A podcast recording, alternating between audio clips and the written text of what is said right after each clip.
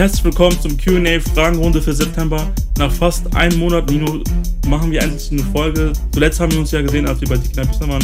Na, alles gut bei dir, wie geht's? Moin, moin und herzlich willkommen, wie Zeno schon gesagt hat, zu unserer QA für September. Ja, mir geht's soweit ganz gut. Ich freue mich wieder mit dir eine Folge machen zu dürfen. Ist lange her und deswegen ist auf jeden Fall cool, dass wir eine Folge jetzt machen. Genau, ihr konntet uns Fragen auf Instagram, auf Roma Youth Media senden. Ähm, gab einmal die Story-Umfrage und einmal bei diesem Beitrag konntet ihr uns äh, persönlich Nachrichten senden. Und bevor wir jetzt anfangen, würde ich euch bitten, uns auf Spotify zu abonnieren. Einfach Rhymecast abonnieren auf Spotify, auf iTunes, auf Google Podcast, Amazon Music, je nachdem, wo ihr das gerade hört. Und nicht zu vergessen, auch Roma Youth Media auf Instagram zu folgen, aber auch Rhymecast und Teneroma. Nino, möchtest du anfangen, eine Frage vorzulesen, die uns gestellt wurde? Ja, gerne. Wir werden das jetzt hier ein bisschen abwechselnd äh, vorlesen. Die erste Frage ist, wie war es für euch, an der diesjährigen Junggedenkfahrt als Rhymecast teilzunehmen? Es war cool, weil ähm, vor fünf Jahren haben wir uns bei Dickenabista in Auschwitz und Krakau damals ähm, nicht kennengelernt. Wir haben uns natürlich vorher schon kennengelernt. Äh, in April war das, glaube ich, bei diesen ähm, Bildungstreffen für Sinti und Roma in Köln. Da hatten wir uns kennengelernt, aber es war so, in Dickenheim bis 2017 wurden wir sehr gute Freunde. Da haben wir eine Woche zusammen gechillt und ähm, haben uns gut verstanden. Und irgendwann ein paar Monate später haben wir auch angefangen zusammen zu arbeiten. Und das war halt cool, dann quasi nach fünf Jahren wieder da zu sein. Okay, ich war jetzt jedes Jahr da und du auch fast, warst viermal da. Aber nach fünf Jahren quasi jetzt als Rhymecast da zu sein, weil vor fünf Jahren gab es natürlich kein Rhymecast. Genau, also es war auf jeden Fall cool, quasi da als Medienplattform da zu sein, um quasi als Rheincaster vertreten zu sein, mit den Menschen zu reden und so weiter. Und wie du schon gesagt hast, ist ja mittlerweile für mich das vierte Mal, ich glaube für dich schon das fünfte Mal, dass du da warst. Und dementsprechend hat man sich natürlich gefreut, auch alte Freunde da zu sehen, mit denen zusammen zu sein und gleichzeitig halt unsere Arbeit vor Ort zu machen. Wir haben ja fast jeden Tag eine kleine Minifolge gemacht. Die, die es noch nicht gesehen haben, auf jeden Fall reinschauen. Da bekommt man einen sehr guten Überblick, was alles bei Dike Nabistar bei der Jugendgedenkfahrt passiert ist. Genau, also wir haben euch auf jeden Fall mitgenommen die Woche und da haben wir uns Mühe gegeben, dass ihr einen guten Eindruck bekommt, was genau bei der Jugendgedenkfahrt passiert ist dieses Jahr. Genau, also die Minifolgen haben jetzt vielleicht nicht die beste Qualität. Wir hätten natürlich jetzt auch sagen können, wir notieren uns von jeden Tag was, kommt dann zurück und nehmen dann mit unserem besseren Technik auf und nehmen dann quasi zu Hause mit unserer besten Technik auf. Aber wir dachten uns, nein, wir wollen äh, euch vor Ort mitnehmen, wir wollen euch zeigen, was haben wir jeden Tag gemacht und quasi mit diesen Minifolgen so einen Einblick euch geben, was wir halt gerade erlebt haben, was gerade geschehen ist. Und nochmal ganz wichtig, äh, Rhymecast, das war für mich so die erste internationale Veranstaltung, wo ich dabei war, quasi, äh, wo Teilnehmer sein konnten. Letztes Jahr bei Dick in der Bista war ja eher so eine Online-Veranstaltung, wo wir zu neunt dort waren und halt ähm, Videos produziert hatten etc. Und diesmal hatten wir wieder eine Veranstaltung, wo endlich wieder Teilnehmer konnten und das war halt cool, endlich mal wieder Teilnehmer zu haben, auch wenn vielleicht diesmal ähm, weniger Teilnehmer sind, als es normalerweise ist, aber man war halt froh so. Ne? Ja, auf jeden Fall. Es waren um die 70 Teilnehmer aus ganz Europa und es war trotzdem sehr, sehr cool im Vergleich dazu. Letztes Jahr waren wir nur zu zehnt da und haben tatsächlich nur Online-Sachen gemacht. Und diesmal waren tatsächlich Teilnehmer in Workshops dabei. War auf jeden Fall ein anderes Gefühl, weil man eben halt mit den, ja, wie dicke, wie dicke Nabistar normalerweise ist, nur halt mit weniger Teilnehmerinnen. Und das war auf jeden Fall sehr cool.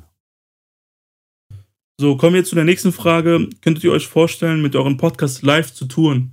Also ich kann mir das ohne Probleme vorstellen. Das ist gar kein Ding. Wir haben uns ja auch generell äh, darüber Gedanken gemacht, dass wir auch gerne Live-Sachen machen können. Also das heißt, auf einer Bühne, dass wir mit den Menschen direkt aufnehmen, direkt miteinander sprechen, mit Publikum und so weiter. Das wäre gar kein Problem, sehr gerne sogar. Wenn hier Veranstalter zuhören und die veranstalten irgendwelche Seminare, Events etc., ihr könnt uns gerne buchen, könnt uns gerne anfragen. Wir sind immer gerne bereit, mit unserem Podcast-Programm natürlich irgendwie live vor ZuschauerInnen äh, zu performen mit unserem Podcast. Also in letzter Zeit gibt es auch viele Podcaster, die irgendwie Live-Auftritte haben. Äh, das gab, sowas gab es früher nicht. Man kennt ja von Live-Auftritten nur bei Comedians oder MusikerInnen. Und ähm, mittlerweile machen auch Podcasts Live-Sachen und das können wir uns sehr gut vorstellen. Ähm, ja, mal schauen, also mal gucken. Wir werden natürlich zwischendurch auch, wenn wir ein Jubiläum haben, äh, vielleicht mal so ein Special machen, wo wir wieder live machen. Wie gesagt, äh, dieses Jahr hatten wir so ein Instagram-Live-Event und hoffentlich irgendwann mal, was wir auch selber veranstalten könnten, so, keine Ahnung, fünf Jahre Rhymecast, irgendwie so live vor Zuschauer, äh, was dann professionell gefilmt wird und live zum Beispiel auf Twitch oder Instagram zugeschaltet wird. Genau, die nächste Frage war, wie kam es dazu, dass ihr Beiträge für Working Germany gemacht habt? Ja, also magst du antworten, weil du ja die Anfrage bekommen hast? Die Journalistin, die für Working Germany arbeitet, hat uns auf Instagram, auf Promo Youth Media angefragt, ob wir Interesse hätten. Dann haben wir natürlich äh, zugesagt und äh, das gemacht und äh, ja, also. Ich weiß nicht, kann man das nochmal sehen? Ich glaube, das war nur eine Story von denen, ne? Das war nur eine Story. Das kann sein, dass es irgendwann als Highlight nochmal äh, aufgelistet wird oder vielleicht ist es gerade oder vielleicht ist es schon als Highlight. Ich werde später mal nachschauen und mal gucken. Ähm, eventuell, ähm, wenn es als Highlight aufgelistet ist, aber eventuell, wenn es vielleicht als Highlight irgendwann auch später, kann auch sein, dass es später als Highlight irgendwann mal aufgelistet wird. Aber Nino, wie ist so dein Feedback? Also bist du zufrieden mit den Stories? Ähm, hast du da irgendwie Reaktionen bekommen? Jetzt von mir eine Frage an dich. Wir haben auch eben ein weites Spektrum behandelt, also sowohl irgendwie Holocaust, Aktuelles, über uns Persönliches und so weiter und so fort. Und deswegen bin ich soweit zufrieden, dass wir eben in diesen ähm, ja, Instagram-Seiten vertreten sind, die vielleicht nicht unbedingt Roma und Sinti ähm, ja, behandeln sozusagen und dadurch quasi auch eine breit, ein breiteres Publikum bekommen. Aber ich bin soweit zufrieden, dass sie, das Interesse da ist, um eben das Thema voranzubringen. Wie erklärt ihr die Leute auf im privaten Leben oder im Beruf, wenn Rassismus gegen Sinti und Romja besteht? Ja, das ist, also privat ist es immer so, also mittlerweile, man geht ja irgendwie an Restaurants vorbei und so weiter und man sieht irgendwie, ja, da ist irgendwie die Z-Schnitzel und so weiter und so fort. Und als wenn ich privat unterwegs bin, ist immer so eine Sache, habe ich gerade Lust dazu, habe ich nicht Lust dazu. Man muss sich auch als Aktivist irgendwie schützen und man muss halt sagen, man kann auch nicht jeden, jeden Kampf kämpfen. Also ich kann jetzt nicht irgendwie durch die Gegend laufen und jeden Restaurant irgendwie ansprechen und so weiter, weil das eben energieverzerrend ist sondern äh, man schaut irgendwie, wie kann man diese Energie bündeln und gemeinsam halt so ein größeres äh, Statement dazu machen. Also ich glaube, wir haben mehrmals behandelt, warum ähm, ja das, das Z-Wort, ähm, die, die Soße, die Schnitte und so weiter, warum das nicht in Ordnung ist, was da alles dahinter steckt und so weiter. Und da ist eben effektiver, dass wir gemeinsam halt eine Folge daraus äh, rausbringen, was eben auf ähm, unseren Kanälen also schon breit äh, verstreut ist und dadurch halt Leute informieren und unseren Bildungsauftrag erfüllen. Aber privat ist es so, dass man eben nicht jeden Kampf irgendwie geht und jeden Restaurant irgendwie anspricht oder so, sondern man schaut, wo kann man irgendwie seine Energie bündeln, weil eben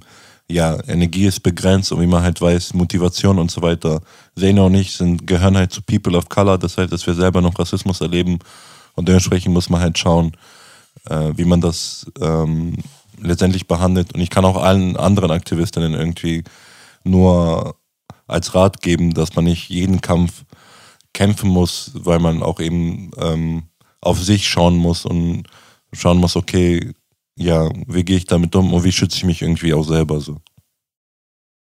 Guck mal, als erstes, äh, das ist so ein Thema, wo es keine hundertprozentige Lösung gibt. Ich finde, äh, jeder Aktivist, jede Aktivistin muss es für sich selbst entscheiden, aber auch jeder, der jetzt nicht oder sie, diejenigen nicht Aktivisten sind, ähm, äh, die sich jetzt nicht mit dem Thema befassen, muss natürlich für sich selbst entscheiden, wie reagiert man. Und früher habe ich halt direkt reagiert, äh, teilweise emotional vers versucht, irgendwie Leute aufzuklären, aber das, das Problem ist halt, dass es immer noch viele, ich sag mal, nicht Rassismus-Betroffene gibt, die jetzt halt da fragil reagieren.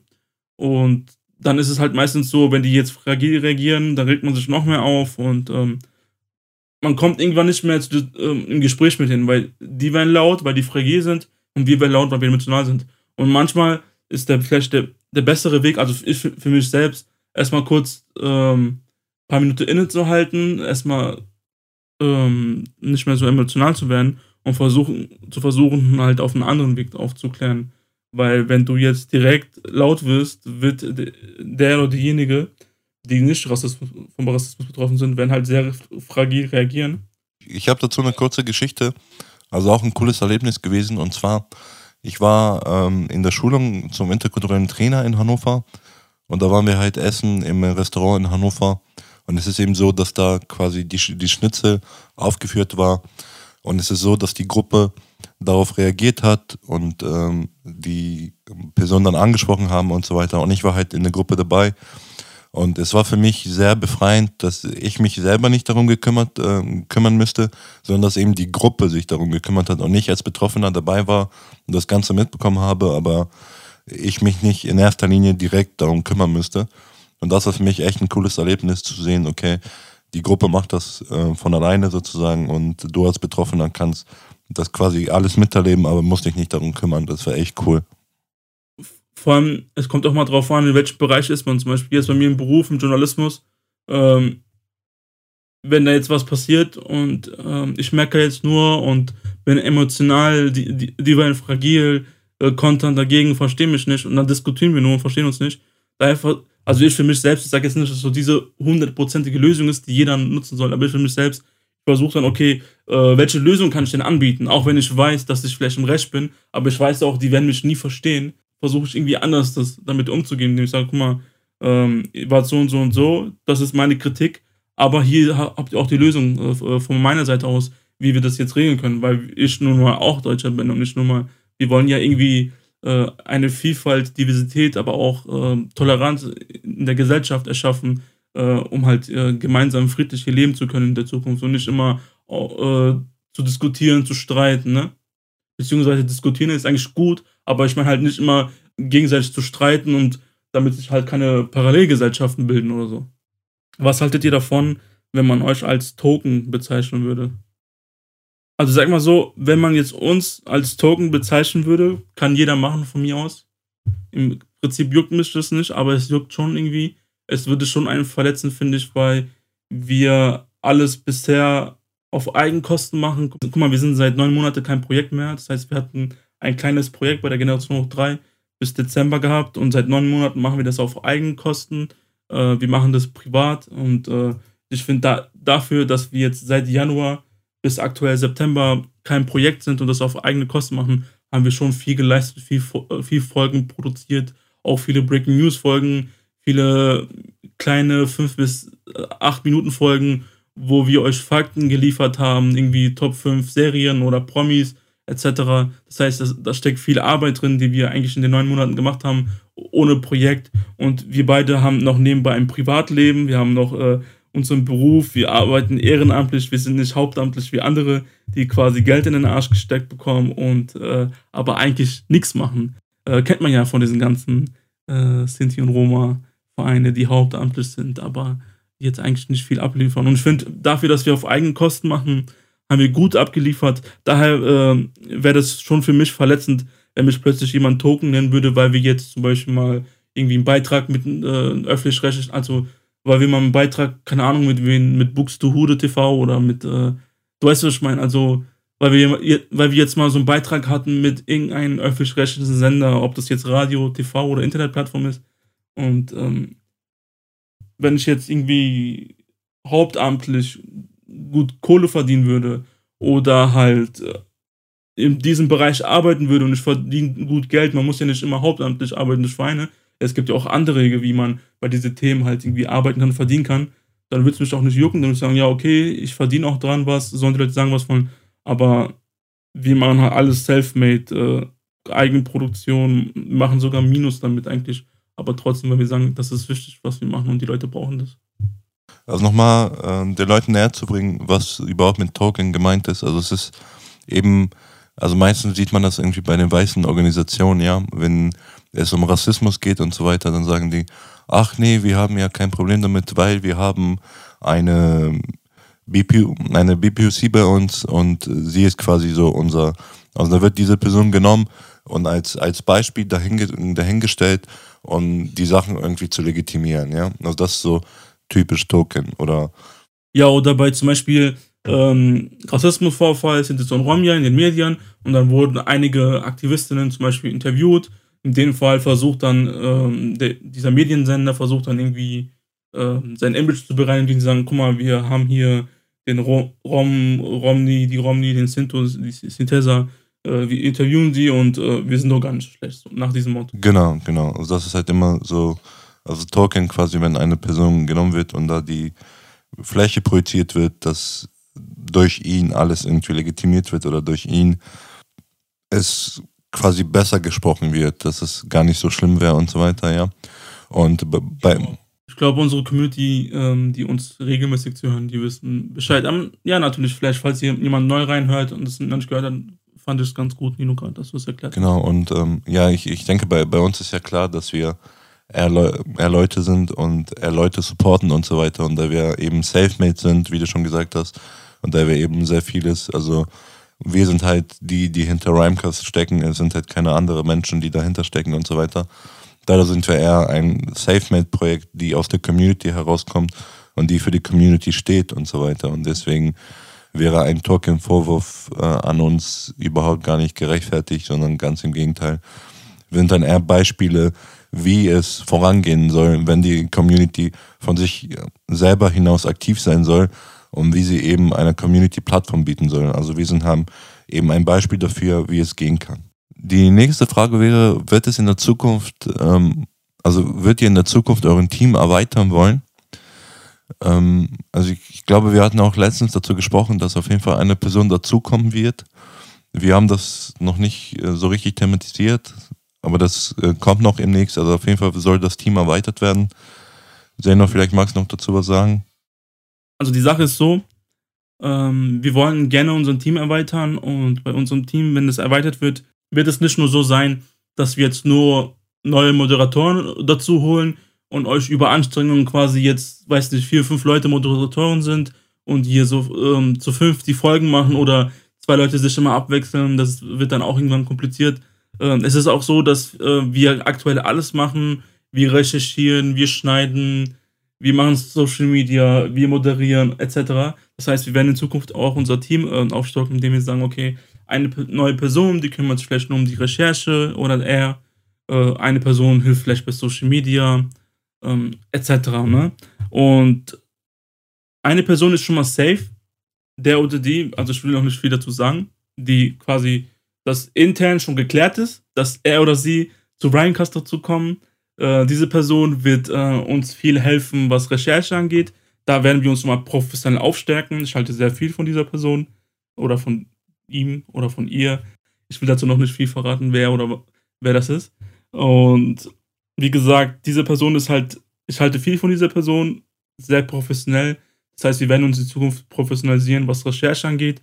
Ich weiß nicht, ob diese Person auch ähm, in Zukunft mal mitmoderieren wird. Ich denke schon, aber eher so im ich sage jetzt mal im Teilzeitbereich, wenn zum Beispiel mal ich ausfalle oder mal Nino sagt, hey, ich habe mal ein, zwei Wochen keine Zeit wegen, wegen der Uni, um uns da ein bisschen abzuwechseln. Es ist so, dass aktuell immer noch wir sagen, dass Nino und ich halt hauptsächlich die Folgen machen werden. Aber wir haben halt nicht mehr so diese klassischen Folgen wie früher, wo wir sagen, immer Nino und ich, wir werden in Zukunft äh, etwas komplexer werden. Das werden wir euch aber in Zukunft alles erklären. Wir würden uns auch in Zukunft freuen, wenn wir jemanden finden, der uns im Bereich Marketing hilft, Social Media etc. Genau, damit wir uns ein bisschen aufstocken und ähm, quasi diese Arbeit nicht nur auf uns beiden belastet. Genau, also zusammengefasst, äh, man kann äh, auf jeden Fall festlegen, dass wir den, das Team erweitern werden und dass ähm, ja, Personen dazukommen werden, die auf jeden Fall uns unterstützen bei den verschiedenen Bereichen. Früher hattet ihr jede Woche eine Folge veröffentlicht, manchmal sogar zwei Folgen in der Woche. Wann kann man euch wieder regelmäßiger hören? Das ist immer die Frage der Projekte, die wir gerade machen. Wir sind gerade dabei, Projekte zu klären, aber die sind eben noch nicht in trockenen Tüchern und deswegen ist es halt schwierig. Deswegen ist es halt schwierig, bestimmte Sachen noch äh, zu, zu prophezeien, weil das halt eben noch lange dauern kann, sozusagen. Aber wir sind auf jeden Fall dabei, die Sachen zu klären und sobald wir die Finanzierung da haben, wird es auch regelmäßige Folgen geben. Ja, die nächste Frage ist, wird es weitere Formate geben, wie zum Beispiel Comic versus Real Life Helden? Genau, also auf jeden Fall haben wir viel in Planung mit mehreren ähm, neuen Sachen und so weiter. Aber zurzeit wird es auf jeden Fall noch ein bisschen Geduld ist angefragt sozusagen. Wir müssen das noch ein bisschen gedulden, bis das alles irgendwie in trockenen Tüchern ist. Die nächste Frage, äh, wie fandst du die, also die nächste Frage ist an mich und passt auch ein bisschen jetzt zu den Formaten. Wie fandst du die Resonanz zu deinem Format während deines Stipendiat, also zu Comic vs. Real Life Helden? Und wirst du diesen Format fortsetzen? Das ist jetzt so eine Sache, wo wir ganz klar offiziell euch sagen können, das wird fortgesetzt, denn Comic vs. Real Life Helden steht als quasi als Säule zum neuen Projekt, den ich habe mit meinem neuen Verein. Also ich habe äh, Anfang des Jahres einen Verein gegründet, ähm, der heißt Medien- und Kulturzentrum Deutscher Roma. Und da haben wir jetzt ein Projekt mit der EWZ-Stiftung quasi, um digitale Bildungsarbeit zu leisten. Eine davon wird, wird, es sein, Content auf Instagram zu produzieren, auf Roma Youth Media. Und der andere wird dann sein, ähm, und der andere wird dann der Video- und Audio-Podcast sein, Comic vs. Real Life Helden. Und da werden dann in zwei Jahren insgesamt vier Staffeln produziert. Da ist es so aufgeteilt, dass wir ein Redaktionsteam haben werden, die, wo wir dann zu dritt professionell recherchieren werden zu den verschiedenen äh, fiktiven und realen Helden. Und ich werde es dann moderieren und das wird halt immer Staffelform quasi produziert. Und jede Staffel wird dann fünf Folgen haben, wie bei der ersten Staffel jetzt das so war. Das heißt, das ist jetzt so ein Format, der nicht regelmäßig läuft. Das ist so ein Format, wo zwei, drei Monate erstmal daran gearbeitet werden muss und dann irgendwann in, innerhalb von sechs Wochen bis acht Wochen werden dann die Folgen alle zwei Wochen veröffentlicht. Aber da freue ich mich schon. Das ist so einer der ersten Formate vom Rhymecast, wo wir offiziell halt verkünden können.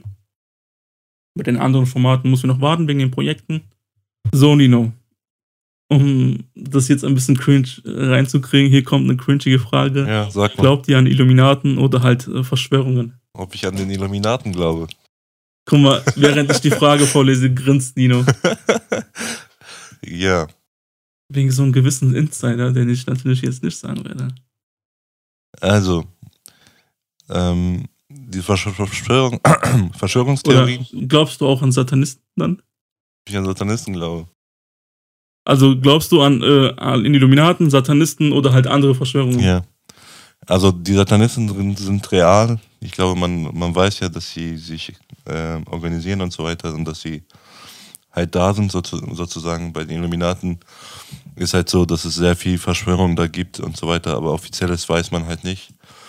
Mm, ja, also da generell bei Verschwörungstheorien sind wir eben so, dass wir eher aufklären und schauen, okay, was zu welcher Verschwörungstheorie ähm, äußern wir uns und so weiter. In der, in der Vergangenheit haben wir uns vielleicht zu ein, zwei, ge, ge, zu ein, zwei ge, geäußert und so weiter. Vielleicht habe ich auch die Weltherrschaft und du merkst es nicht. Nein, also kurze Anekdoten bei Illuminaten oder Verschwörungen, was ich irgendwie lustig finde. Ich weiß nicht, 2019 vor der Corona-Pandemie, da wollte ich noch damals äh, mit einem Kollegen von uns, der auch bei Young World Breaker ist, wollte ich mit ihm zusammen ein Album machen. Und ich hatte so voll die verrückten Ideen. Ich habe so gesagt, komm, lass uns unser Album Inkubation nennen. Du weißt ja, was Inkubation ist, ne? Wegen, ah, hier, guck mal.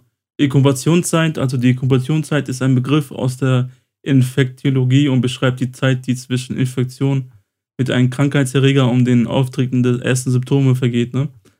Das heißt, es hat was mit Krankheit äh, und so, vor allem halt äh, mit einem Infekt und so zu tun, Symptome und so. Und ich wollte halt das Album Inkubation nennen. Und meine Idee war es so, ich habe damals zu Davis gesagt, ey, lass mal so Mundschutzmasken kaufen, so diese Stoffmasken in schwarz, lass die so ein bisschen mit Graffiti so machen und lass so, so uns auf dem Cover äh, mit diesen Masken sein und das Album soll richtig verrückt sein. So einer auf, wir sind krank und so, und das soll Inkubation heißen. Und das war noch so alles äh, Anfang 2019, Mitte 2019. Und stell dir vor, und wir hatten halt nie die Zeit gehabt, also wir hatten so Demo-Songs gehabt, aber wir hatten nie die Zeit gehabt, Videos zu drehen, Bilder zu machen, so fürs Cover und professionelle Songs aufzunehmen. Und stell dir vor, wir hätten das damals durchgeführt und da hätten die Leute gesagt, wir sind Illuminaten und wir hätten Corona vorher gesagt. Ja, ja, auf jeden Fall. Weißt du, und so entstehen halt Verschwörungstheorien, weil irgendwas Dummes quasi da irgendwas gesagt wird und die Leute sagen dann, ja, das sind Illuminaten und so, die haben die das und das vorher gesagt, so was einfach Zufälle sind. Ja, auf jeden Fall. Ah, Nino, hier ist eine sehr gute Frage. Sogar an dich. Also, Nino, als du mit acht nach Serbien abgeschoben wurdest, wie würdest du da eigentlich von den Serben betrachtet? Warst du für die der Roma oder der Deutsche? Weil du ja von Deutschland nach Serbien gegangen bist. Wie haben die, also wie hast du das für dich angefühlt? Wie haben dich die Leute betrachtet? Warst du der Deutsche oder warst du der Roma? Ja, also gute Frage so. Also am, am Anfang hatte ich, ähm, am Anfang haben, mich, haben die mich schon differenziert so, weil ich habe Familie, die in Serbien, in dem Dorf, wo ich gelebt habe, auch gelebt haben so. Und die haben schon differenziert, okay, der hat irgendwie in Deutschland gelebt und so weiter. Da haben die schon ein bisschen anders betrachtet sozusagen. Aber ich hatte am, am Anfang, wie gesagt, erstmal Probleme.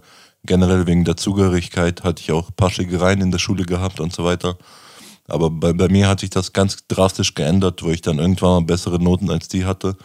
Also ich, ich gehörte zu den ähm, Besten in der Klasse sozusagen. Und dadurch habe ich halt irgendwie meinen mein Respekt bekommen und so weiter. Ich war auch auf Erdkunde-Wettbewerben, auf Mathematik-Wettbewerben und so weiter. Und das hat mir letztendlich irgendwie Respekt in dem, ähm, ja, unter den Leuten sozusagen gebracht. Und da war ich irgendwie der, Roma, der in Deutschland gelebt hat und der richtig gut in der Schule ist, sozusagen, ja. Und dadurch ähm, haben mich die Leute anders gesehen, sozusagen, ja. Ich finde diese Frage sehr interessant, weil man muss nicht immer unbedingt alles auf der Rassismusebene denken, weil man, es ist ja so, was viele Migrantinnen kennen, dass wenn die in die Heimat der Eltern Urlaub, wenn sie in, der, in die Heimat der Eltern Urlaub machen, dann wird man ja immer so als der Deutsche gesehen, so ja, der Deutsche Fall. und die Deutsche, so, als, weißt du, ja, Also jetzt mittlerweile ich bin ja noch mit paar, äh, mit paar Leuten aus Serbien irgendwie in Kontakt, so, die mich von da kennen und jetzt bin ich klar für die, der, der Roma-Deutsche sozusagen, ja. Aber weißt du, was ich meine? Zum Beispiel, ähm, sagen wir mal, du bist irgendwie Migrant, äh, deine Eltern sind irgendwie aus der Türkei und du machst jetzt in der Türkei Urlaub und dann bist, sagen, ah, guck mal, der Deutsche, weil du halt da aus Deu Deutschland bist. Ja, auf jeden Fall. Das haben ja viele Migrantinnen, äh, Leute aus Serbien, aus der Türkei, Kurdinnen, Roma etc. Ja. Ähm, das ist so, tatsächlich so eine Erfahrung, die wir uns alle teilen. Ja, das ist auf jeden Fall ein Identifikationsproblem, weil eben, wie du schon gesagt hast, die Leute, wenn du halt in der Heimat der Eltern gehst, wirst du als Deutscher gesehen. Wenn du hier bist, wirst du als der Türke, der Roma, der Jugoslawe, der Kurde und so weiter gesehen. Und das ist halt immer so unterschiedlich, ja. Ähm, ich merke gerade, ey, diese Illuminatenfrage, die war richtig cringe. Auch dieser Moment, die Reaktion, die war, war, richtig cringe. Auf jeden Fall, nächste Frage. Könnt ihr mehr über eure Kindheit erzählen, äh, wenn ihr wollt? Äh, hattet ihr euch geoutet oder eure Identität verheimlicht? Ich habe tatsächlich äh, bis zur 8. oder 9. Klasse meine Identität verheimlicht und mich nicht geoutet. Ähm, darüber reden wir auch bei diesem einen Beitrag mit SWR Heimat und es ist halt so, ich sag mal so, das Problem bei uns ist, also bei mir war es ja so, ähm, was die Leute auch öfters nicht wissen oder einfach nicht bemerken, dass man äh, als Migrant äh, hat man erlebt man Rassismus auf verschiedenen Ebenen. Ich erlebe Rassismus als Migrant, ich erlebe Rassismus als Moslem und wenn ich mich oute, erlebe ich Rassismus an Roma und, und ich habe halt eine coole Metapher eigentlich. Stell dir vor, du, äh, du hast einen Rucksack mit dir, du bist draußen und in diesem Rucksack sind, ähm, sagen wir mal, 50 Kilo Steine. Und diese 50 Kilo Steine ist die Rassismuserfahrung, weil du jetzt Migrant bist, Geflüchteter bist, äh, weil du Moslem bist und so. Dann, hast, dann äh, läufst du im Leben mit diesen 50 äh, Kilogramm Steine rum der, im Rucksack. Und dann plötzlich, wenn, wenn du dann sagst, du bist Roma, dann kommen nochmal 50 weitere Kilogramm äh, rein, so, weißt du? Das, das, heißt, die Last ist dann für dich schwerer. Du läufst dann mit 100 Kilo, nicht mehr mit 50. Und natürlich verheimlichen dann viele, was man natürlich verstehen kann, warum dann viele ihre Identität verheimlichen, weil ähm, diese eine Rassismuserfahrung reicht ja. Und ihr könnt euch vorstellen, dann ist es natürlich alles viel schwieriger, äh, weil man erlebt ja schon Rassismus als Migrant und Moslem. Und dann plötzlich noch zu sagen, halt, man ist Roma, dann wird es halt noch schlimmer.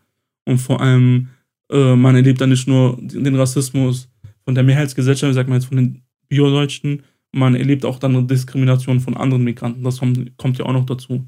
Und ähm, das, ja, und eine Zeit lang war das schon schwer. Und ähm, möchtest du das noch was sagen? Oder wie, wie war es für dich? Ja, bei mir war das tatsächlich so. Also ich bin ja als Achtjähriger dann nach ähm, ja, so Serbien gezogen und mir war ja als Achtjähriger klar, man weiß, du bist Roma und so, aber man denkt halt nicht so viel darüber nach. So, ne? Also war halt nicht so ein großes Thema, bis ich acht war. Aber dadurch, dass ich dann nach Serbien gezogen bin und da halt gelebt habe und in diesem Dorf, dadurch, dass meine äh, ähm, dadurch, dass meine Großeltern in diesem Dorf schon waren, wusste halt die, wussten halt alle, dass ich Roma bin sozusagen. Also ich, es war gar nicht nötig, mich zu outen, sondern die wussten schon, dass ich Roma bin.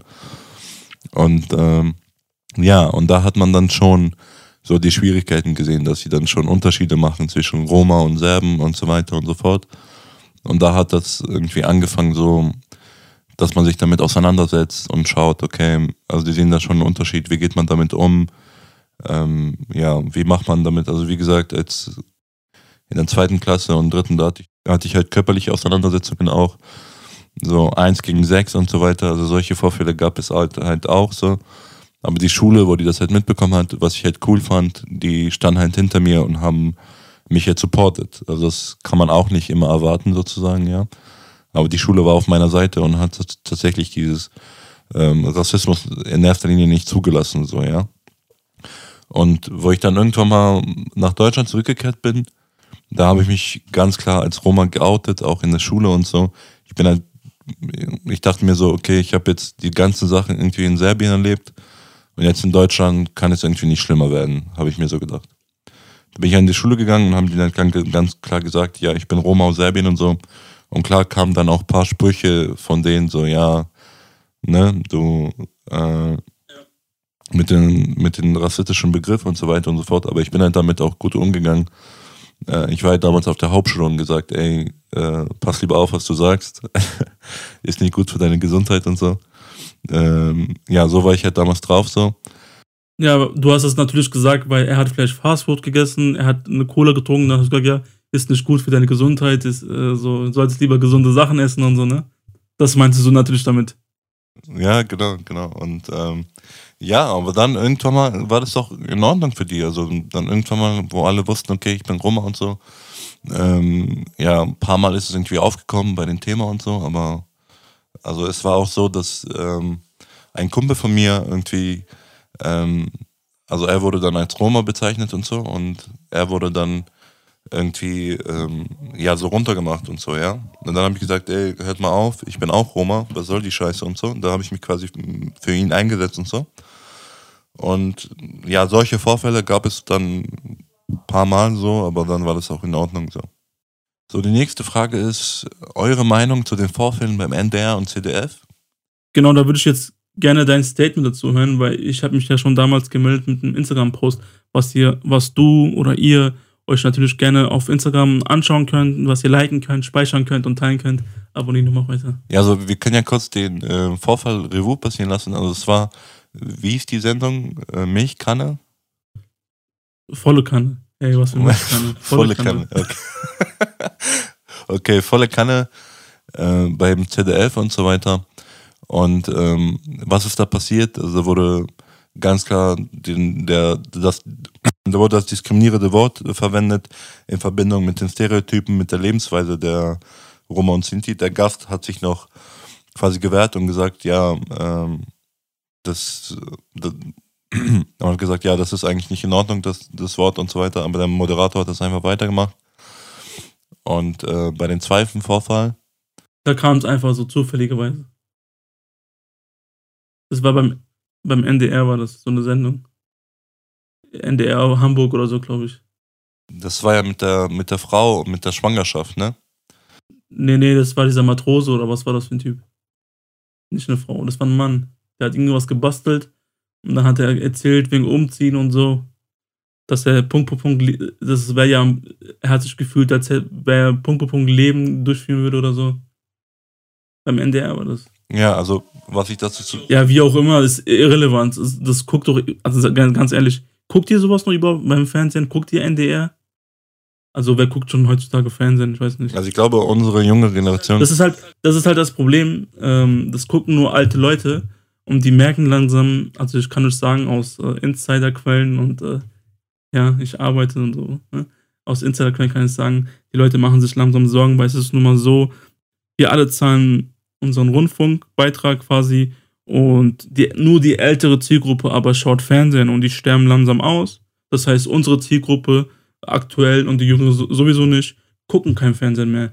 Äh, wenn wir Fernsehen gucken, dann schauen wir uns das online an, wir äh, schauen uns vielleicht einen Beitrag bei der Mediathek an, aber auch sehr selten. wenn oder deswegen, ähm, man muss, darf sich nicht wundern, deswegen gibt es natürlich sehr viele Instagram-Formate oder sehr viele Podcast-Formate von öffentlich-rechtlichen Medien. Und ähm, das ist halt ein bisschen schade und traurig, dass die öffentlich-rechtlichen plötzlich meinen, nur weil halt wenig Leute Fernsehen schauen, da mit Rassismus Quoten zu machen. Vor allem die öffentlich-rechtlichen ähm, ja, brauchen eigentlich keine Quoten. Die haben ja einen Bildungsauftrag und das ist halt der Skandal. Äh, öffentlich-rechtliche haben einen Bildungsauftrag und sollten uns alle aufklären und sollten uns ähm, die aktuellsten Nachrichten abliefern. Und da halt äh, bei Formaten oder bei Sendungen, dass da irgendwie der rassistische Begriff nach die letzte Instanz, nach die letzte Instanzsendung, das ist immer noch passiert. Also das weiß nicht, verstehe ich nicht. Und ähm, ja. Ja, also meine Meinung dazu ist, ähm, wie du schon gesagt hast, also der NDR und äh, ZDF und so weiter, also ich glaube, wie du schon die letzte Instanz war ja so die große Sache so bei den öffentlich-rechtlichen Medien.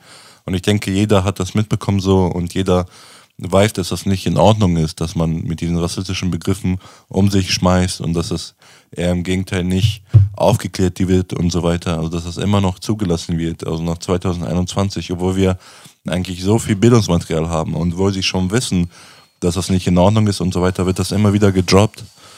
Und ähm, für mich persönlich ist es halt total traurig, weil man weiß, äh, es gibt Leute, die so viel Materialien dazu gemacht haben. Also so Rassismus gegenüber Roma und Sinti in den Medien und so weiter. Also es sind so viele, ähm, so viele Materialien präsent. Ich meine jetzt, der, der Bericht zu der Antiziganismus-Kommission und so weiter, den, das ist 800 Seiten mit sehr vielen wissenschaftlichen, ähm, ja, mit wissenschaftlichen Materialien dazu, zu sehr, zu Rassismus gegenüber Roma und Sinti in sehr, sehr vielen Facetten und so weiter. Also ich glaube, es, mehr Materialien braucht man nicht und so weiter. Also sie müssen sich nur deren äh, Verantwortung da bewusst werden und sagen, dass sowas eigentlich nicht geht als NDR und ZDF. Aber es wird, es passiert immer wieder und da ist halt, als Aktivistin finde ich das halt traurig und finde ich, ja, dass das einfach die Arbeit immer wieder nach hinten versetzt. Also man, man kämpft, man, man denkt, man ist weiter, man denkt, okay, vielleicht irgendwann mal kriegt man das auch hin in den, irgendwie in den öffentlich-rechtlichen, ähm, also außer jetzt bei Funk und so weiter, also auch da da ein bisschen Rassismuskritik reinzubringen. Aber solche Moves von Moderatoren und so weiter, das wirft die ganze Arbeit einfach um sich, so, ja.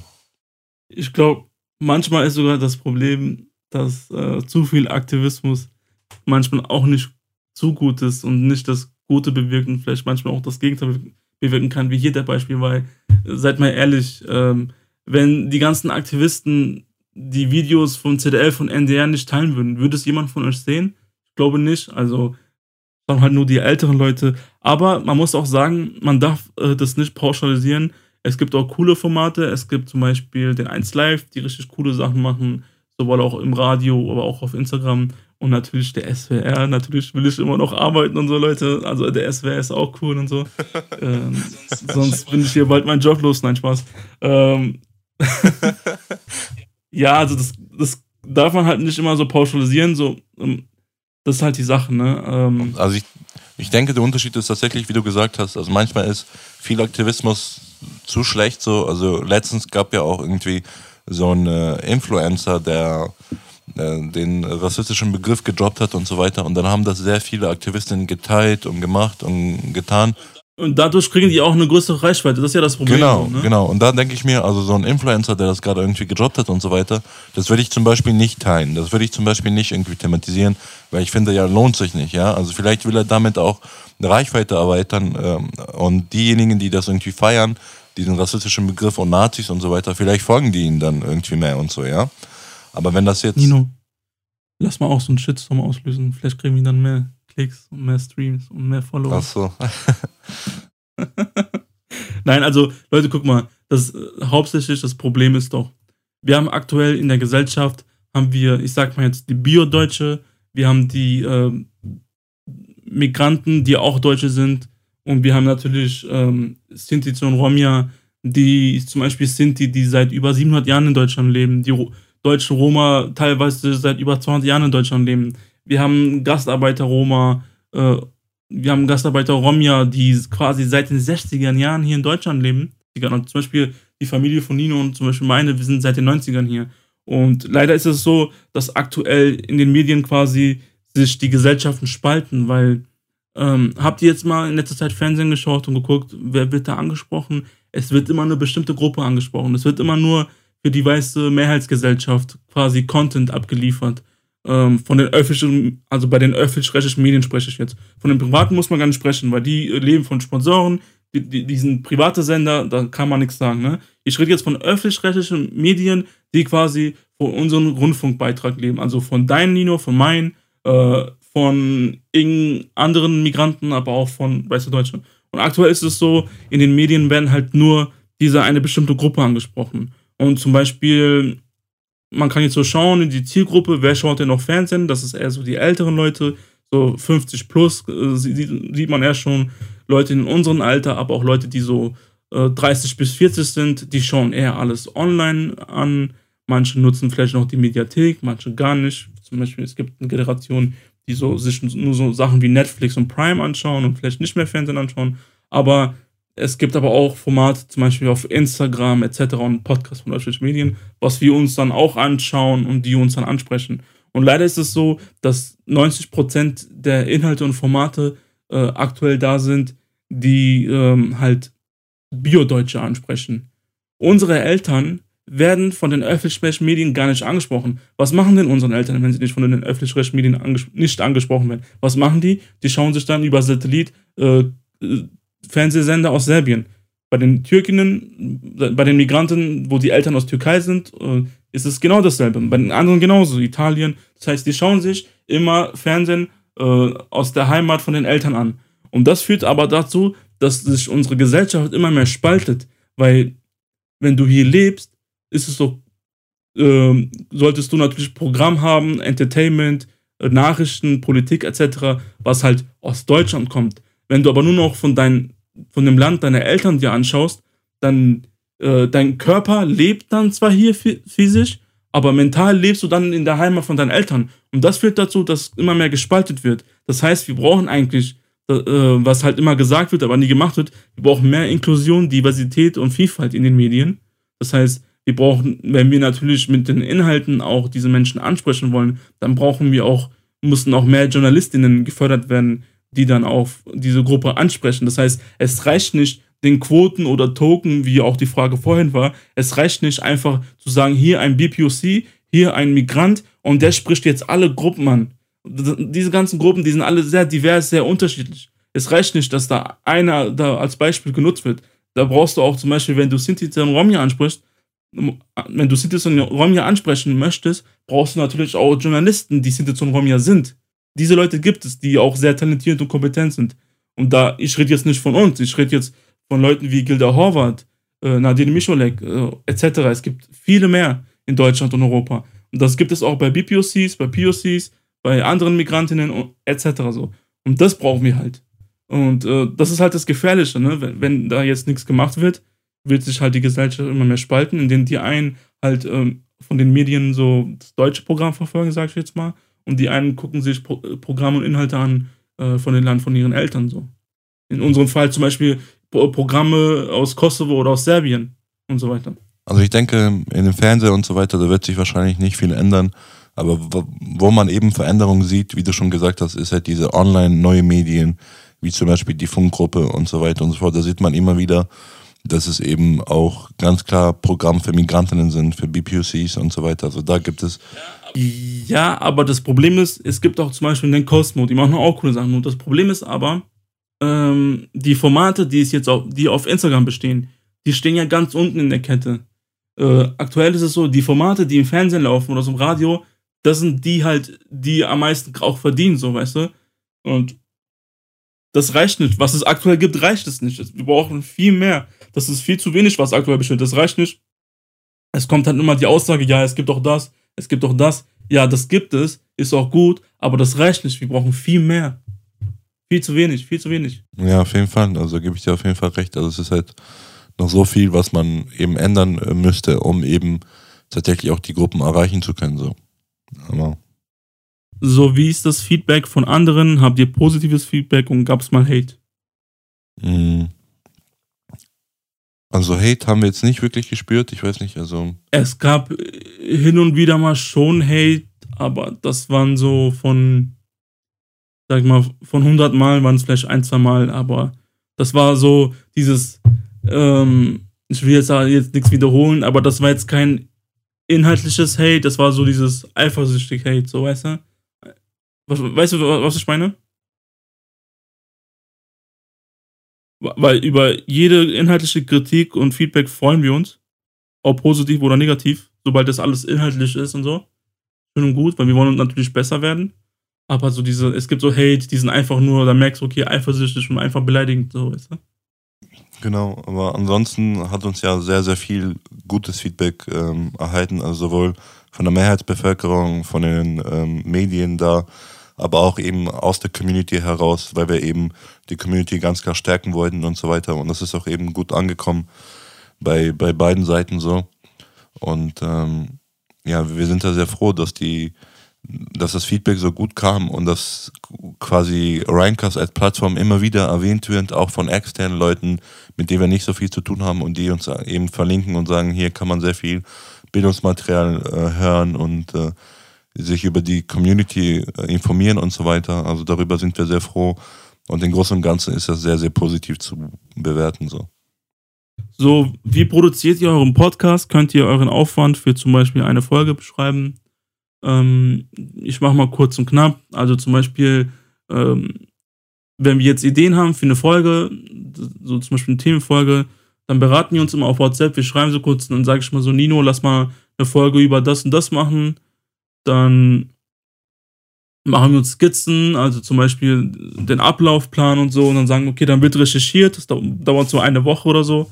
Dann wird vielleicht, dann wird vielleicht zwei, drei Tage dafür recherchiert. Und dann überlegen wir uns, okay, sowieso, gehen wir so voran, so machen wir kurz den Ablauf. Und dann äh, klären wir immer so einen Tag, wo wir aufnehmen können. Meistens verschieben wir den, ich oder Nino, weil wir dann sagen, ey Bro, äh, mir ist was dazwischen gekommen, können wir auch morgen aufnehmen und so. Passiert auch manchmal. Und dann nehmen wir halt auf, jeweils getrennt. Also wir haben aktuell so, ich sag mal, für die Qualität ist es gut, aber wir haben halt so eine semi-professionelle Technik. Das heißt, es ist so, dass wir uns halt beide jeweils getrennt aufnehmen müssen, damit die Qualität gut ist. Das heißt, Nino von sich zu Hause aus nimmt sich auf, parallel dazu, para, parallel dazu nehme ich mich auf. Äh, die Leute, die jetzt nach einer Stunde uns hier zuhören und verstanden haben, was ich mit parallel dazu meine, diesen Killer. Ähm, Tilo Abdi. ähm, ja, und genau, wir, parallel nehmen wir halt beide auf. Und Nino schickt mir dann seine Spur ich schneide dann alles am Programm und das dauert halt so, wenn die Folge halbe Stunde ist, dauert das so zwei, drei Stunden. Wenn die Folge länger ist, dauert es mehr. Äh, weil manchmal gibt es Versprecher, die wir rausschneiden. Manchmal haben wir ein, zwei Minuten Luft, die rausgeschnitten wird. Manchmal werden aber interne Sachen gesagt in der Folge, die jetzt nicht rein dürfen. Die werden auch rausgeschnitten. Ja, und das ist so eine Woche Arbeit dafür. Und dann wird noch das Cover dazu passend gemacht und hochgeladen und so. Und das dauert dann auch ein bisschen. Ja, und das ist halt so der Aufwand einer Folge. Ist halt sehr viel Aufwand, weil meistens äh, sieht man eine Podcast-Folge, zum Beispiel jetzt halbe Stunde, 20 Minuten, eine Stunde. Man denkt oh, ja, ist doch nicht so viel Zeit, aber meistens unterschätzt man, dass das da viel Aufwand ist, weil die Podcast-Folge wird natürlich geschnitten und dann bearbeitet, damit die auch gut klingt und ja. Ich sag mal so, mit diesem semi-professionellen Weg ist halt der Aufwand sehr groß und wenn wir in Zukunft halt wirklich ähm, gute Projekte haben, ähm, können wir uns natürlich noch bessere und professionelle äh, Technik besorgen und dadurch uns ein bisschen die Arbeit ein bisschen einfacher machen, indem, indem man einmal alles aufnimmt äh, im Studio und dann ein bisschen vielleicht Kleinigkeiten schneidet und mehr dann nicht. So. Genau. Also wie ich schon Sendung gesagt hat, also hinter den Kulissen braucht man auf jeden Fall schon eine Woche für, für eine Folge eben mit den Recherchen und so weiter und so fort um eben die Qualität auch gewährleisten zu können. Ach ja, und genau, wenn wir zum Beispiel bei einer Folge haben, wo wir Gäste haben, wo jemand interviewt wird, dann haben wir meistens eine WhatsApp-Gruppe, wo dieser, der oder wo dieser Gast dabei ist. Dann wird denen nochmal die Folge gezeigt und dann können die noch, äh, falls sie was raus haben wollen, äh, geben wir unseren Gast natürlich noch die Möglichkeit, was rauszuschneiden. So, das wird dann nochmal gezeigt und dann, falls jemand sagt, ja, hier bei dieser Stelle diesen Satz oder diesen Wort, da klang es nicht so gut, könnt ihr das bitte rausschneiden, machen wir manchmal äh, machen wir das gerne, manchmal äh, hat man keinen Bock. Was heißt kein Bock, aber weil das immer ein Aufwand ist, wo man nochmal ein bisschen schneiden muss, nachträglich so, ne? Äh, aber ja, das bieten wir natürlich gerne an, so dann unseren Gast äh, nochmal sich vorher, bevor das die Folge rauskommt, anzuhören, zu schneiden. Es, es, gibt Gäste, die sind angenehm, es gibt Gäste, die sind ein bisschen anstrengend. Aber so ist das Leben halt, ne? Äh, was steht bei euch so an bis Ende des Monats? Äh, bis Ende des Jahres, nicht bis Ende des Monats. Ja, also bis Ende des Jahres ist auf jeden Fall, also ich, wir müssen eine Steuererklärung machen für den ähm, Verein bei uns. Das ist immer Steuererklärung, ist auf jeden Fall immer viel Arbeit und so weiter. Teneroma Südniedersachsen e.V. Kannst du ruhig immer den Namen sagen. Weiß ja nicht jeder. Genau, Teneroma Südniedersachsen e.V. Da steht quasi jetzt so die Steuererklärung ähm, ja, vor der Tür sozusagen. Das muss fertig gemacht werden. Ähm, ja, wir wollen noch ein paar Anträge stellen für so ein paar Projekte. Und ähm, ja, ansonsten sind auf jeden Fall einige Workshops noch da. Also ich bin nächste Woche zum Beispiel von Montag bis Freitag bin ich in Duderstadt, weil ich da Bewerbungstrainings mache mit Jugendlichen. So, die sind ähm, neunte Klasse. Ich bin ja als Freiberufler immer noch unterwegs. Und ähm, ja, ansonsten Studium und so weiter, das muss irgendwie auch vorangetrieben werden. Und äh, ja, wir haben noch einigermaßen ein Leben bis Ende des Jahres. Ja.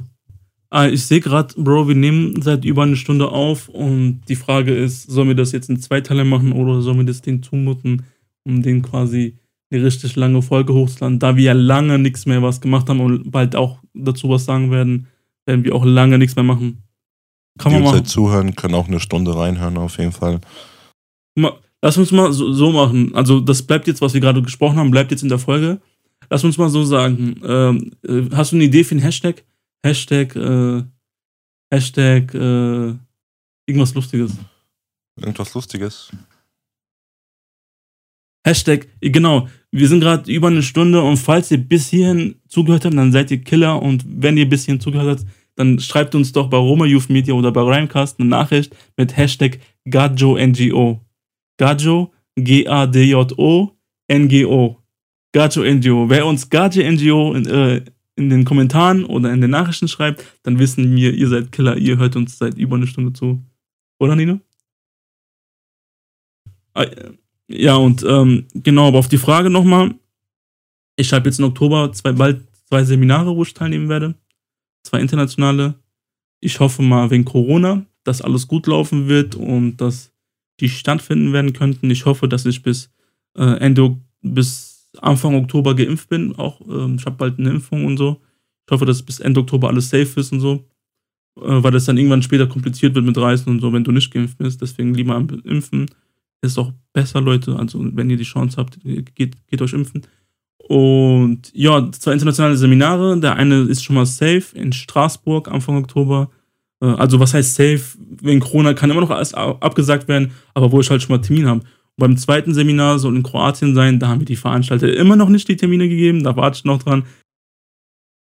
Genau, und im November sind wir ja beide beim NDC, hast du ja eben vergessen, Bro. Wir werden ja referieren beim Forum für Antiziganismus, Rassismus, so heißt es, Leute. Ähm, da werden wir referieren. Willst du schon mal sagen, worüber wir referieren werden? Wir werden referieren über. Ähm also, es wird so sein, unser Thema wird sein, also Gadget-Rassismus anhand von KIs und Algorithmen. Äh, wie sieht es in der Zukunft aus? Also, wie gefährlich kann sowas werden? Was passiert, wenn KIs und Algorithmen die rassistische Sprache, die aktuell es gibt, einfach weiter reproduzieren bei ihren Systemen. Also wie gefährlich kann es sein? Was bedeutet das für Aber die auch Community, mit Rassismus für die Gesellschaft? So. Wie sieht es aus? Ja. Dann, wo ich, wo ich mich auch freue, im November bin ich bei so einem Podium eingeladen ähm, in Ingelheim über Situation Romja, wo noch weitere äh, Aktivisten dabei sein werden weiß noch nicht hundertprozentig wer. Ich glaube, die Roxy wird auch dabei sein. Äh, ja, da freut man sich schon drauf. Also da ist auch wegen Corona, äh, wenn das mit Corona alles cool ist, äh, dann wird es eine vor Ort eine Veranstaltung geben, also präsent. Aber wenn wir einen weiteren Lockdown haben, dann wird das Ganze online stattfinden. Und ja, ich glaube, im Dezember soll es auch nochmal ein Seminar geben, wo ich wahrscheinlich teilnehmen werde. Aber so grob und ganz was. Also, was ich vergessen hatte zu sagen, ist natürlich, dass wir von dann ja mal in Niedersachsen erfahrung noch unsere Multiplikatorinnen-Schulung haben. Da wird es noch ein Seminar in äh, Oktober geben in November und Dezember wahrscheinlich auch. Und ich bin auch jetzt ähm, das zweite Mal geimpft worden. Also im 9. September bin ich dann offiziell auch geimpft, weil nach der zweiten Impfung müssen 14 Tage vergeben sein. Und dann kann man natürlich reisen, wie schon Zeno gesagt hat. Es ist jetzt auch durch die ähm, neue Variation von, von der äh, von Covid und so weiter ist es jetzt natürlich auch, dass die Geimpften teilweise nicht so sicher sind und so weiter, aber durch die zweite Impfung ist man ja auf jeden Fall auf dem sicheren Weg. So, man kann äh, dann letztendlich reisen und so weiter. Aber ich würde auf jeden Fall vorschlagen, dass man sich weiterhin ähm, ja, schützt und vorsichtig ist, weil vor allem durch diese Variation kann es sein, dass man trotzdem Corona bekommen kann. Was heißt eigentlich Terne Roma? Terne, Terne Roma Südniedersachsen, also Terne Roma heißt junge Roma Südniedersachsen. Ja, so kommen wir dann zum Schluss. Das waren so jetzt alle Fragen, die wir beantwortet haben. War ein bisschen mehr. Dafür haben wir, haben wir, wir haben lange nicht mehr so eine QA-Folge gemacht. Äh, wie gesagt, falls ihr bis eben zugehört habt, dann seid ihr Killer und dann sollt ihr uns entweder in den Kommentaren äh, von dem Post zu QA September oder Privatnachrichten schreiben. Hashtag GajoNGO, Hashtag GajoNGO, Hashtag G-A-D-J-O-N-G-O. Ähm, so, Nino, wir kommen langsam zum Schluss. Bevor wir aber so einen Schluss machen, da wir jetzt eh überzogen haben, ist ja egal, äh, würde ich sagen, was wir lange nicht mehr gemacht haben, Anekdoten. Hast du da ein paar Anekdoten parat? Kannst du da was erzählen? Und so. Äh, und, oh shit, ich glaube, das ist so eine Folge heute, die richtig uncut ist. Normalerweise schneiden wir, aber ich glaube, heute werde ich nicht so viel schneiden. Nur so ein paar Kleinigkeiten. Ist es, denke ich, auch mal lustig, wenn wir mal was nicht schneiden. So ein bisschen, ein bisschen locker und lustig. So auf entspannt. Ja, ich, ähm, ich war letzte Zeit viel mit dem Zug unterwegs. Und ähm, da bin ich letztens, also ich hatte reserviert, ja. Da bin ich letztens ähm, im Zug eingestiegen. Ich gehe halt bei dem, da wo ich reserviert habe. Da kommt halt äh, eine Frau zu mir und sagt, ey, äh, ich habe da reserviert. Ich so, das kann eigentlich nicht sein. Ich habe ja halt eben auch reserviert so. Und sie guckt so, guckt äh, an den Stuhl und so. Ich so, okay, ja gut. Dann ähm, hat sie halt ihre Tasche genommen und ist weggegangen. Aber sie hat tatsächlich versucht, mich anzulügen, dass sie da reserviert hat. Und ähm, da habe ich letztendlich doch meinen Stuhl bekommen, aber ansonsten. Ach ja, der feine Herr hat sich einen T Platz reserviert, ne, zum Sitzen. Ja, also klar, wenn du, also ich. Der feine Herr. 5 Euro extra gezahlt ich für Ich bin letztens fünfeinhalb Stunden gefahren und wenn du fünfeinhalb Stunden fährst, da musst du schon reservieren, so, ne? Also vor allem, wenn du an einem PC oder so arbeiten willst und sowas, dann muss man halt schon reservieren, so. Ach ja, sieh mal an. Der feine Herr. Also erste und zweite Klasse verstehe ich immer noch nicht. Also ich weiß nicht, warum wir erste Klasse brauchen bei, bei der Bahn. Also check ich. Naja, also okay, lieber nicht. Ja, mach, ja mach aber weiter. ansonsten ab und zu muss man schon reservieren, ja. Sonst kann man ja keine Filme sehen. nee, ich mach Spaß. Also ich reserviere reservier mir auch manchmal. Ähm, ja, kommt drauf an immer. Manchmal vergesse ich das, manchmal reserviert man, aber es gab auch Zeiten, wo ich dann einfach im Flur drei Stunden saß da, ja. Drei, vier Stunden, bis der Zug da fährt.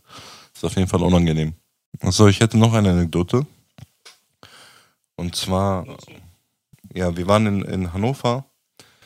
Ähm, also ich war mit Arlen und so, Nasmia in Hannover, also die von, ähm, genau, die von der Trenengo Dome Romengo e.V. in Hannover äh, was ich halt mitgegründet habe und so. Und wir hatten einen Termin in Hannover. Und da gab es, ähm, ja, da gab es halt quasi eine Ausstellung von denen oder quasi eine ähm, Zelte und so weiter, wo die Leute dann informiert haben, also von der Stadt Hannover. Und da haben die quasi so ähm, auch Bilder gemacht und so, ja. Und einer, der mich schon länger kennt, also der Daniel, Grüße ging raus, äh, meinte so, ja, ja, hier, der Nino ist hier, er hat letztens von äh, vom Clinch Festival einen Preis bekommen, so. Er ist auf jeden Fall äh, Fame und so, meinten die. Also ich bin da relativ rot geworden, weil ich finde das jetzt nicht so unbedingt Fame und so. Und dann die Fotografin so, die fotografiert mich so ganz unauffällig und sagt so, ja, wenn Daniel sagt, dass du Fame bist, dann muss ich auf jeden Fall ein Bild machen. und äh, das fand ich dann lustig irgendwie in dieser Art. Und aber war auf jeden Fall chillig, war voll die coole Musik und so. Alle und so haben auch Freestyle da äh, gemacht und ähm, cooler Producer und so gewesen. Auf jeden Fall ein cooler Stand. Also ich weiß nicht, ob das immer noch in Hannover ist, ansonsten Opernplatz ist auf jeden Fall ein cooler Stand da von, ähm, genau, von der Stadt Hannover und ähm, von der Organisation ähm, Migrantische Generation, glaube ich, heißen die. Okay. Genau, ist auf jeden Fall ein cooler Stand und gibt es auch eine Umfrage, so wie man, wie man ähm, Hannover und so mitgestalten soll und so, ist auf jeden Fall cool. Also falls ihr da vorbeikommt, auf jeden Fall vorbeigehen. Ach ja, der, er ist der feine Herr, der sich einen Platz reserviert. Und jetzt wird er, weil er berühmt ist, erkannt und fotografiert. Ach ja, so, so sieht's, sieht's aus. aus ja. ne? War auf jeden Fall witzig. So, ähm, ich arbeite ja beim SWR und so und äh, letztens war ich, das ist halt so ein Studentenjob, wo ich unterschiedliche Dienste bekomme so und ähm, letztens war ich als Gästebetreuer arbeiten, wo quasi ich für die VIP-Gäste zuständig war. Da waren so PolitikerInnen eingeladen wie, da waren zum Beispiel die, unsere Ministerpräsidentin eingeladen, die Malu Dreyer und weitere Politikerinnen, aber auch Leute äh, vom Vereinen, weil die Sendung heißt äh, Ehrensache vom SWR und da werden quasi Menschen und Vereine, die sich ehrenamtlich engagieren, ähm, geehrt. Das ist so eine Preisverleihungssendung. Und da war, hatten wir halt zum Beispiel vor der Bühne Tisch gehabt, wo dann halt diesen ganzen PolitikerInnen und ähm, andere weitere Leute von Vereinen und so eingeladen waren und für die waren wir dann zuständig. Und da ist mir was aufgefallen und ich finde eigentlich, ich eigentlich diese Idee sehr cool, dass quasi so eine Preisverleihungssendung ist, die halt Menschen ehrt oder Vereine ehrt, die sich ehrenamtlich engagieren. Da habe ich halt festgestellt, dass es nicht so divers und vielfältig ist. Da ist mir so eine Idee gekommen, weil ich mir dachte, es gibt doch so viele Sintiz- und Romja-Vereine. Es gibt Vereine, die sich nur für Sintiz einsetzen. Es gibt Vereine, die sich nur für Romja einsetzen. Es gibt Vereine, die sich für und Romja einsetzen. Wie gesagt, es gibt so unterschiedliche Vereine. Es gibt Vereine, die Theaterarbeit machen. Es gibt Vereine, die, wo es um Bildung geht, ähm, für Studierende, zum Beispiel, wir machen mehr Medien, Journalismus, aber auch du zum Beispiel machst Pädagogik und so weiter. Und es gibt halt zahlreiche verschiedene Vereine. Und da fand, fand ich eigentlich die Idee cool. Nur die Frage ist, wer macht das und wer veranstaltet das? Dass man sagt, okay, man macht einmal im Jahr, immer einmal im Jahr, immer in eine andere Stadt, organisiert man so eine Preisverleihungsveranstaltung, wo alle Cities und Romja-Vereine aus Deutschland eingeladen werden, wo dann so ein Programm stattfindet, wo dann zum Beispiel Mischungen aus Musik und Moderation sind, wo dann einfach Leute geehrt werden, Videos gespielt werden und quasi wie diese Sendung, die jetzt vom SWR gezeigt wurde, nur halt ein bisschen anders und mehr auf Sinti und Romja bezogen. Die Idee wäre eigentlich, eigentlich ganz, die, im Prinzip eigentlich fast so ähnlich wie beim Clinch Festival, ähm, wo du ja eben schon erwähnt hast, deinen Preis bekommen hast. Und so ein Festival, wo halt Menschen geehrt werden, die sich ehrenamtlich engagieren, ob das jetzt mit ihrem Projekt ist, ob das freiwillig alleine ist oder der Verein oder, oder so ein Ehrenpreis, wie auch immer, was nur auf Sinti und Romja bezogen ist, wäre eigentlich ganz cool. Was hältst du von dieser Idee? Ja, ist auf jeden Fall eine coole Sache. Also wenn man so ein Festival machen würde wie bei Clinch, dass da auf jeden Fall viel Raum für BPOC sein würde, für Romja und Sintize, dass man da zusammenkommt und die Leute geehrt werden, wäre das auf jeden Fall sehr cool. So. Also wir kommen langsam zum Schluss, nach über eine Stunde, wie gesagt, falls ihr bis eben jetzt zuhört, Hashtag GajoNGO in den Kommentaren oder in den Privatnachrichten, Hashtag GajoNGO, Hashtag G-A-D-J-O-N-G-O in den Kommentaren oder Privatnachricht. In diesem Sinn äh, verabschiede ich mich und lasst noch den feinen Herr das, den Abschlusswort denkt dran, falls ihr mit Nino unterwegs sein solltet, passt auf, denn es könnte sein, dass jemand Nino erkennt, weil er so famous und ihr mitfotografieren werdet. Also in diesem Sinne. Ja, in diesem Sinne hat mich auf jeden Fall gefreut, wieder mit Zaynor diese Folge zu, zu droppen. Passt auf euch auf, lasst euch impfen, wenn ihr euch impfen lassen könnt. Bis dahin und der Blesser, passt auf euch auf und eure Familien. Ciao. Ciao, amigas, amigos, adios.